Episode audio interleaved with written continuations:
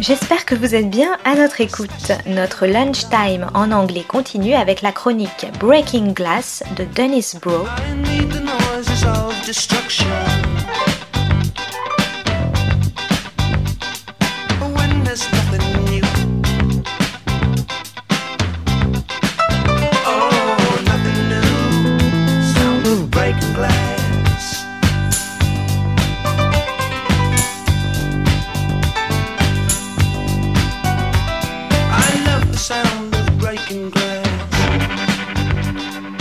This is Broe on the Art World Beat, Breaking Glass.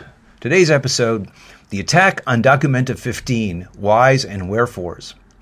Documenta 15, the Lumbung Documenta, curated by an Indonesian collective and the first major art festival in the West to be given over entirely to a developing world group, has been unceasingly attacked by Western critics as being anti Semitic, anti Zionist, and anti Israeli. The rationale of this festival, a concerted attack on Western capitalist, individual, and productivist modes in art and in the world in general from various developing world collectives, is a challenge to those modes. The festival's early statement on critics characterizing it as non art is that we refuse to be exploited by European institutional agendas that are not ours to begin with. To a lesser degree, another art institution operating a concurrent festival, the Berlin Biennale, though at points stridently critical itself of these practices, also worked as a counter to the more unbridled spirit of the Lumbung Documenta. A major part of the festival is education, and the opening room of the Fridericianum, the main display area, is given over to an educational playground for kids where children and artists can connect. This alternative attempt at education was answered by the West by appointing a panel to conduct a scientific investigation of the site. The panel then declared the festival was rife with anti Semitism, a charge specifically in Germany with its horrible history that is designed to be the main way most people hearing the festival will remember it.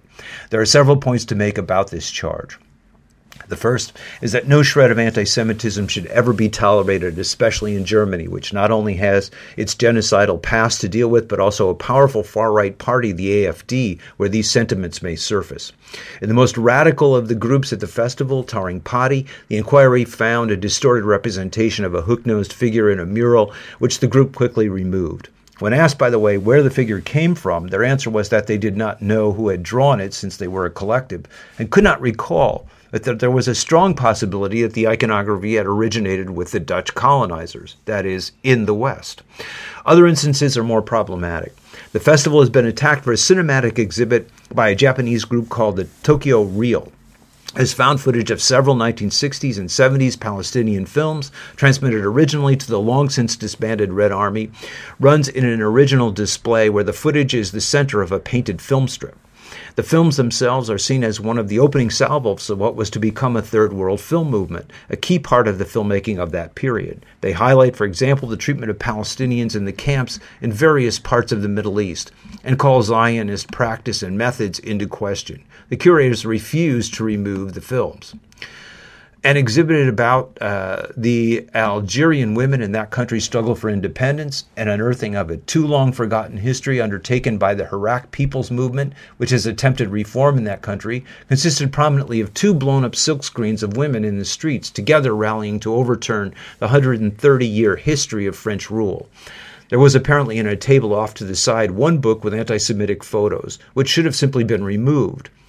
But to find that book, a spectator would have had to search mightily and would have had to ignore the thrust of the exhibition. And in many ways, the criticism is designed to have spectators do just that to ignore 99% of the content and focus on the 1% that should have been removed. But the critics claim the entire festival is replete with this imagery. This claim is the standard one of attempting to collapse three concepts anti Semitism, anti Zionism, and any critique of the policies of the current Israeli state.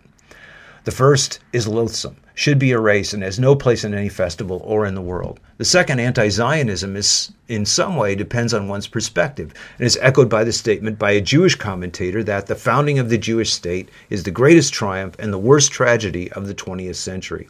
A triumph for the Jewish people, but a tragedy in light of the endless war and destruction it has brought to the region. On the question of the nation state, it was Palestinian director Elia Suleiman who once said that he was for a Palestinian state until the moment it was founded, and then he would become its harshest critic. On the question, though, of the current policies of the State of Israel, which continues to move further and further to the right, there is no doubt that, as Marx said, ruthless criticism of the existing order is what is needed. This is a colonial apartheid state, and with its left mostly erased, one that brooks no interference.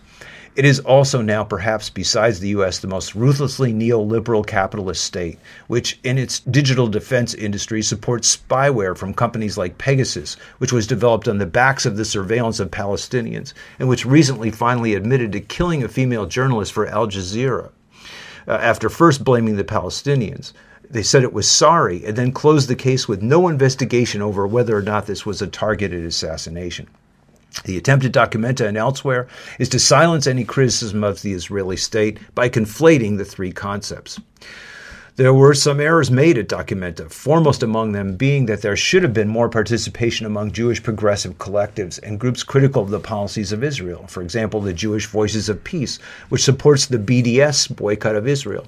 BDS, which essentially attempts to organize a ban on all products coming from the settler colonial factories of the occupied West Bank, though it is now outlawed in Germany and in many states in the U.S., continues to gather momentum. The larger thrust of the critique, though, is that this is the West's answer to developing peoples critiquing its institutions. While the Lumbung Documenta was in many ways about education, the scientific panel convened to investigate Documenta was in effect doing a little schooling of its own. That is, teaching this group of collectives that they had better think twice before again launching such a critique. A softer, more restrained, but in ways no less adamant critique of Western practices, though one solidly contained by the parameters of the contemporary art world, was the recently concluded Berlin Biennale. Here, as in Documenta, abstraction was minimized as artists confronted the issues of the day with, in some cases, an obsessive documentary intensity. Moses März's mapmaking highlights the spirit of Bandung, the Asian and African newly independent states conference in 1955 that announced their non aligned position of independence from the major powers in the Cold War. The work, a maze of arrows, text, and circles, is in its intensity a kind of political art brut, or outside art, an unearthing and charting of colonial cruelty and its resistance with all the painstaking details of Henry Darger's Vivian Girls, but here in a geopolitical rather than a psychosexual context. India's uh, Prabhakar Kamble's ragged feet of agricultural workers with a metal filament, then leading to, in one case, uh, a miniature of a blue cow, points to the fact that th- that beast is sacred in the country, while poor rural workers form the basis, the foundation, the feet of the economy, but are ground under by this oppressive inequality. Likewise, Birender Yadav's actual worn sandals spread out below photographs of the almost numb feet of workers in a brick factory, the feet as hard as bricks, recall Van Gogh's peasants' feats in a global linking of oppressed workers. Jean Jacques Lebel's life-size photos of the torture at the Iraqi prison Abu Ghraib, with U.S. soldiers looking on amused, interspersed with photos of the shock and awe annihilation of Baghdad, was even more effectively rendered because it was laid out in a maze, where it was difficult in the fog of war to keep from getting lost.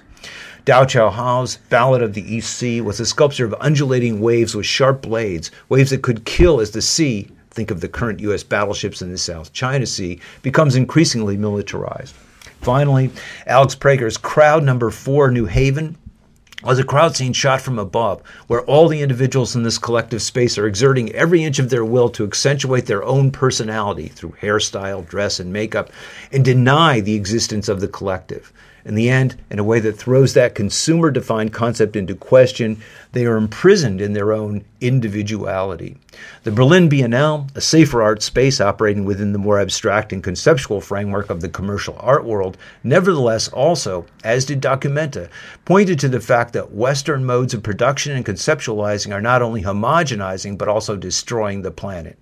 Documenta's stronger presentation drew fire from outside the art world, though it was strongly supported from within. But both events call attention to a moment of crisis that cannot be resolved by simply shooting the messenger.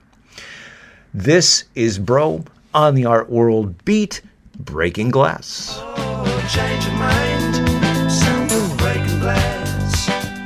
Dennis Broe is the author of Film Noir American Workers and Post-War Hollywood, Class Crime and International Film Noir, and Maverick or How the West Was Lost. His current book is Hyper-Industrialism and Television Seriality, The End of Leisure and the Birth of the Binge. C'était Breaking Glass de Dennis Broe sur Art District. Très bonne suite de nos programmes, jazzistiques et artistiques, à notre écoute.